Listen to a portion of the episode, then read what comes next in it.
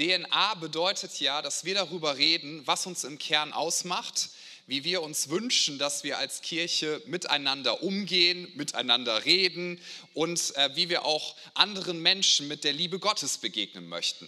So der erste Teil war ja, wir sind Familie.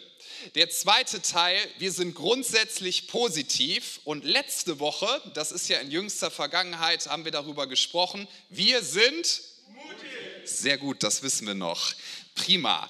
Heute sprechen wir darüber, dass wir als vierten Punkt, also wir haben den als vierten Punkt einfach aufgelistet, dass wir sagen, als Credo-Kirche, da wo wir uns engagieren, da wo wir zusammenkommen, das, wie wir uns einsetzen, da wollen wir folgende Haltung haben, die da heißt, nur das Beste und keine Reste.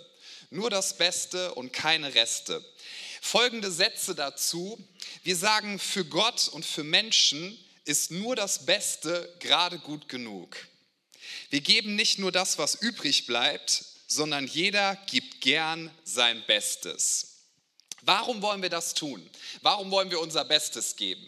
Wir sagen, Jesus Christus ist derjenige, der uns von ganzem Herzen liebt. Er hat sein Leben gegeben für dich und für mich, weil er uns zeigen wollte, wie sehr er uns liebt.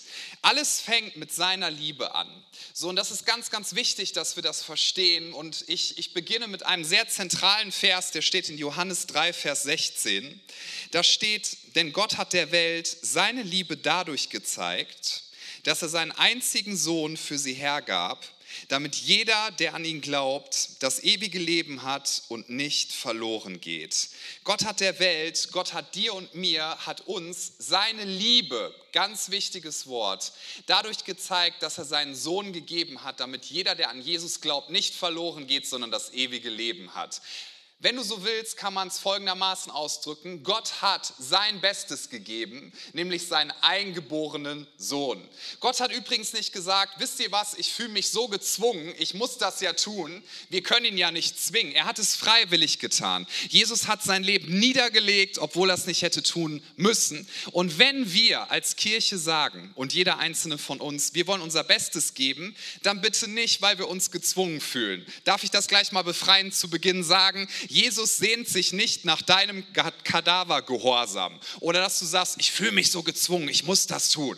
Da kommen nämlich Christen bei raus, die sagen, ja, ich setze mich seit Jahren ein, nie hat mich einer gelobt, ich bin so frustriert, aber ich ziehe es halt irgendwie durch. Nein, nein, nein, nein. Hier geht es darum, dass wir sagen und dass, dass ich auch die Haltung habe, keiner hat jemals das für mich getan, was Jesus getan hat. Jesus hat etwas getan, was kein Mensch für mich jemals getan hat, was, was niemand sich auch nur hätte erträumen können. Jesus hat sein Leben am Kreuz für mich geopfert und für dich geopfert. Und weil er das getan hat, hat er mein Herz erobert. Ich habe darauf reagiert. Er hat mein Herz zum Schmelzen gebracht. Und weil ich ihn so sehr liebe, möchte ich von ganzem Herzen sagen, ich will mein Bestes geben, weil du dein Bestes gegeben hast, aus Dankbarkeit heraus.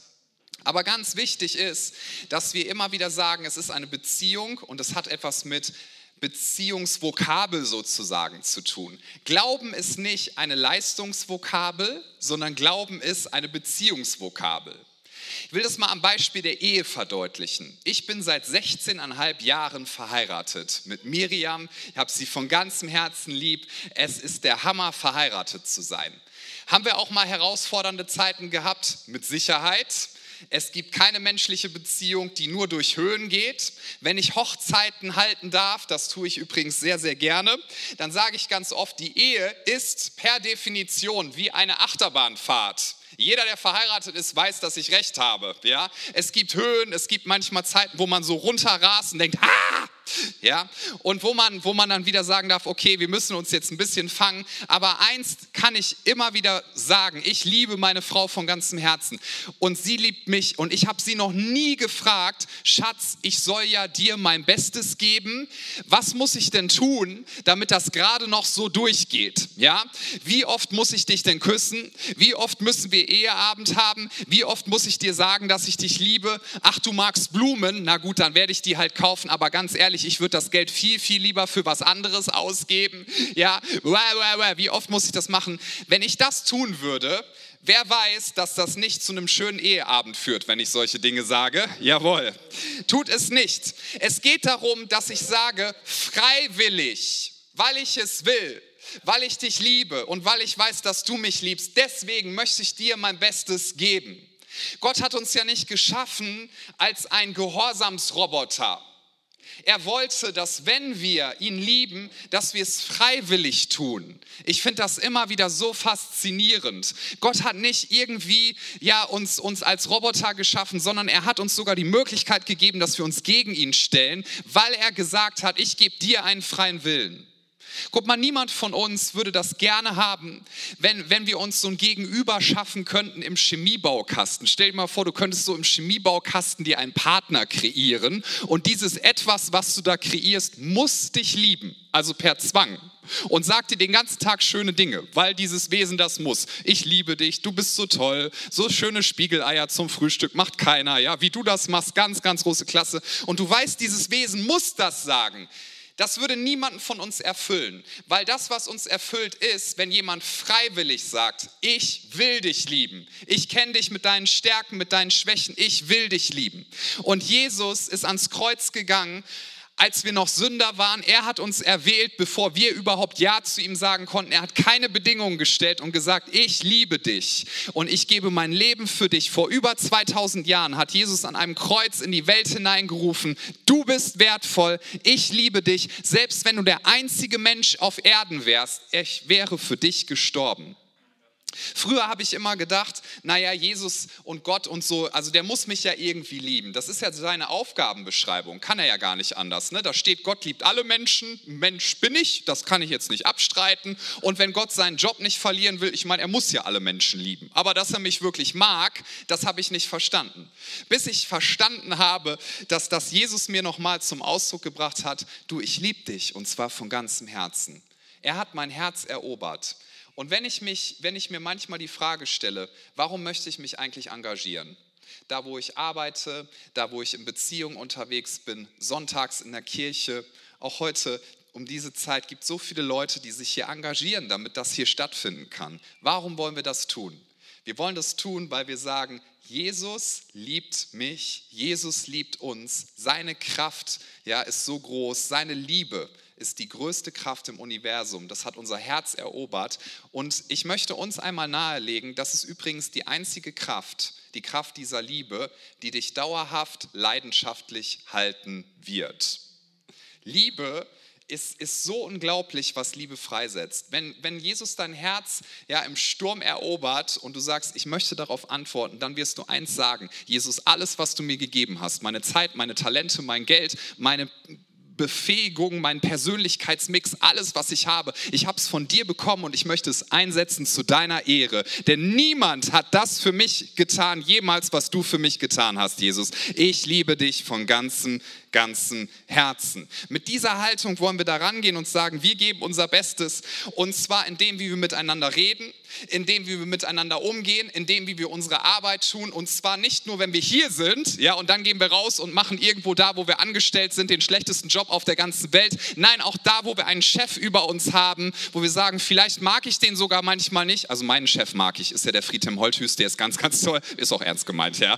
Aber viel, manches Mal ist es ja auch herausfordernd, dass du sagst, nein, ich werde mein Bestes geben, selbst wenn ich mich mal unfair behandelt fühle, denn das, was ich tue, tue ich am Ende des Tages nicht für Menschen, sondern ich tue es für Jesus Christus. Weißt du, Lob und Anerkennung ist was Wichtiges. Danach sehnen wir uns. Wir brauchen gute Worte und, und dass, dass wir auch Bestätigung finden. Aber zuallererst brauchen wir das von Jesus. Nur er kann uns ausfüllen. Und manches Mal arbeiten wir irgendwo mit im Reich Gottes. Wir geben unser Bestes und dann ist es in einem Arbeitsbereich oder in einem Team schwierig. Jemand trifft eine Entscheidung, die man nicht gut findet oder man fühlt sich vor den Kopf gestoßen. Und du kennst das ja vielleicht, dann kommt man so in Selbstmitleid rein. Ihr guckt alle so fromm, ne? Ihr kennt das gar nicht. Dann rede ich jetzt nur von mir selber. Ja, und dann so, ah, und niemand sieht mich. Ich habe einmal mit Jesus so richtig mich unterhalten und gesagt, seit Jahren mache ich das und das, andere werden gelobt und ich nicht. Ich fühle mich nicht wertgeschätzt. Und dann habe ich diese Frage in mir gehört, für wen tust du das? Für dich. Okay, und, und wie tust du es? Von Herzen. Und dann meinte er, hey Kleiner, dann ist doch eigentlich alles in Ordnung, oder? Meinte ich, danke, dass du mir das nochmal vor Augen führst. Danke, dass ich immer wieder verstehen darf, am Ende des Tages, natürlich tun wir es auch für Menschen, aber das Aller, Allerwichtigste, zuallererst tun wir es für Jesus. Nicht, weil wir gezwungen sind, nicht, weil wir es müssen. Wir wollen unser Bestes geben, weil wir ihn lieben. Denn niemand hat das für uns getan, jemals, was Jesus für uns getan hat. Er hat alles auf sich genommen. Lasst uns Jesus lieben und ihm die Ehre geben. Wir wollen auch unser Bestes geben, wenn wir Lobpreis machen, wenn wir beten. Mancher sagt, wieso müssen wir das mal machen mit dem Händeheben und Klatschen und ha. Und Pastor übrigens hat mir mal einer gesagt, mir hat der Lobpreis heute gar nicht gefallen. Und dann habe ich, ich meine es lieb, aber auch ein bisschen frech vielleicht geantwortet, dir hat der Lobpreis nicht gefallen, na dann ist ja gut, dass ich dir nochmal die Info geben darf, wir haben ja gar nicht dich angebetet. Ja? Wir beten Gott an, es soll Gottes Herz berühren. Gott freut sich, wenn wir ihm unser Bestes geben. Gott freut sich, wenn wir unser Bestes geben in dem, was wir tun. Das ist seine Liebessprache, wenn du so willst. Meine Frau mag Blumen. Da ist sie ganz klassisch, wenn du so möchtest. Und ich darf dir ehrlich sagen, ich weiß nicht, ob das am Mannsein liegt oder an irgendwas anderem. Ich fühle mich in Blumenläden immer unwohl, ein bisschen unsicher, ja, weil alle gucken mich so an. Du hast doch keine Ahnung, was du hier tust, ja. Und ich stelle auch immer Fragen so. Aber ich habe gelernt, ich habe gelernt, immer wieder in Blumenladen. Ich weiß inzwischen sogar zu Hause, wo die Vasen sind, ja. Und ich kann Blumen, ich kann Blumen anschneiden. Ja, Blumen muss man anschneiden. Das ist ganz faszinierend. Dann halten die länger, hat man mir gesagt. Dann stehe ich da immer und ne, schneid mir halb in den Finger und so. Warum mache ich das? Nicht, weil ich da so viel Spaß dran habe, aber die Freude, dass ich weiß, es macht ihr eine Freude, die ist riesig groß. Ich habe noch nie zu meiner Frau gesagt, ach so, Blumen ist, ist, ja, du magst das, das ist deine Liebessprache. Ja, da hast du Pech gehabt. Das ist nämlich nicht das, was mir Spaß macht. Das würde ich nicht sagen, sondern ich liebe sie von ganzem Herzen. Und weil wir Jesus von ganzem Herzen lieben, weil er alles getan hat. Er hat sein Leben gegeben. Wollen wir uns für seine Sache einsetzen? Liebende nehmen sich der Sache des anderen an, oder? Ich weiß nicht, an alle Verheirateten so, wenn man, wenn man den Partner kennenlernt und jetzt noch nicht so fest sich entschieden hat, wir kommen zusammen, da kann man immer noch sagen, du, deine Familie, ob ich die cool finde zukünftig, weiß ich gar nicht so ganz genau. Übrigens, die Familie meiner Frau ist der Hammer, ja. Vielleicht guckt ihr ja zu. Hallo. Genau. Ganz, ganz tolle Leute. Aber man kann theoretisch sagen, ja, deine Familie, also dich finde ich cool, aber deine Familie, hm, sobald du heiratest, ändert sich das. Warum?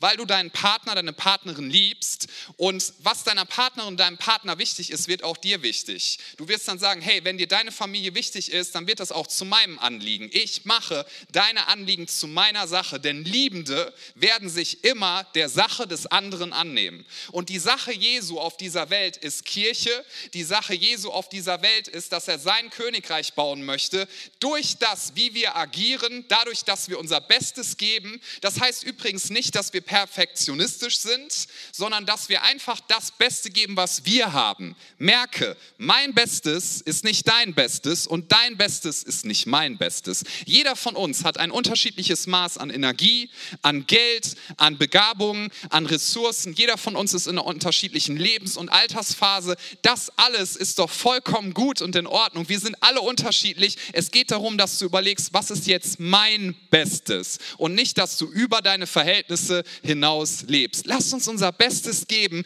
weil Jesus unser Herz erobert hat.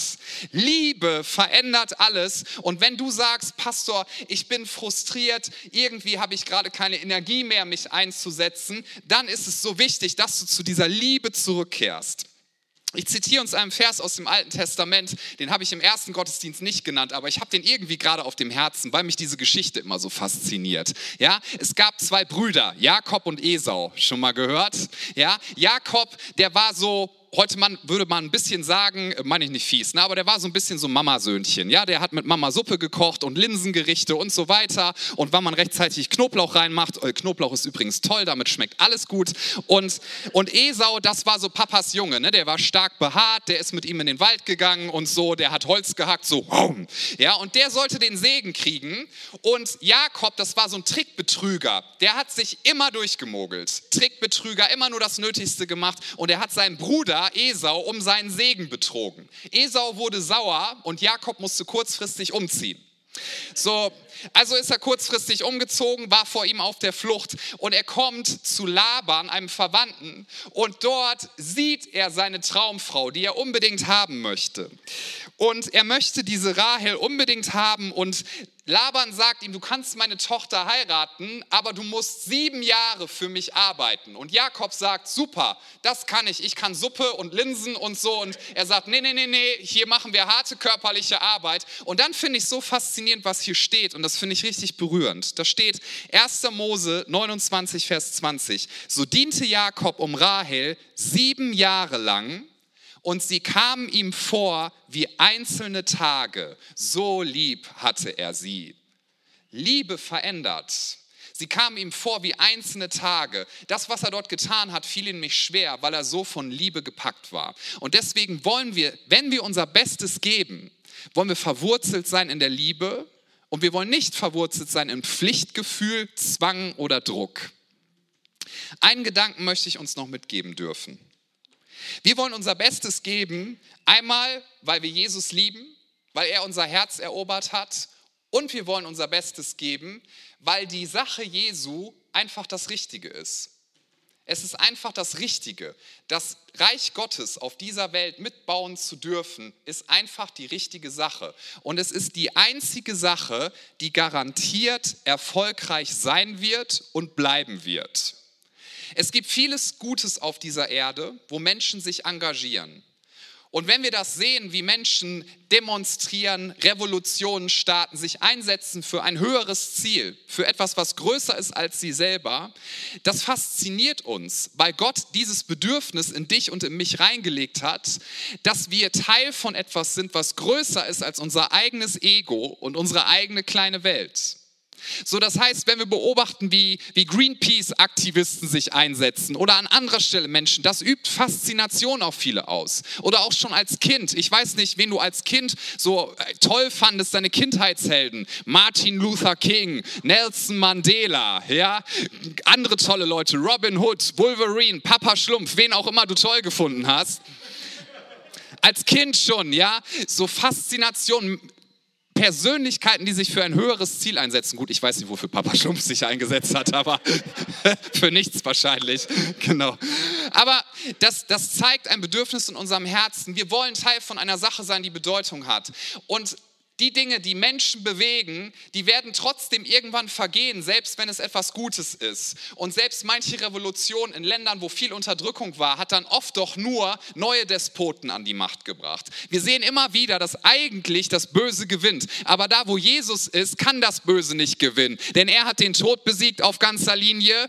Alles, was auf dieser Welt ist, wird erschüttert werden. Aber sein Königreich kann niemals erschüttert werden. Politische Systeme werden erschüttert werden. Aber das Königreich Nicht. Gesundheit wird erschüttert werden, das Königreich Gottes nicht. Deine Finanzen können erschüttert werden, das Königreich Gottes nicht. Ja, was auch immer passiert, unser Gott ist doch beeindruckender als alles, was es auf dieser Welt gibt. Er ist beeindruckender als jedes politische System. Er ist beeindruckender als jeder Machthaber. Er ist auch beeindruckender als das Coronavirus. Ja, mein Gott, dein Gott ist schöner, herrlicher, stärker als alles andere und seine Sache wird ewig Bestand haben. Ich möchte mich dort engagieren. Denn er hat gesagt, jedes Glas Wasser, was du einem armen Menschen gibst, das tust du, als würdest du es für Jesus selber tun. Es wird in Ewigkeit eine Bedeutung haben. Das ist nicht so, dass es vergessen wird. Du wirst dich noch, ich weiß nicht, wie die Zeitrechnung dann sein wird, in 2000, 3000 Jahren daran erinnern.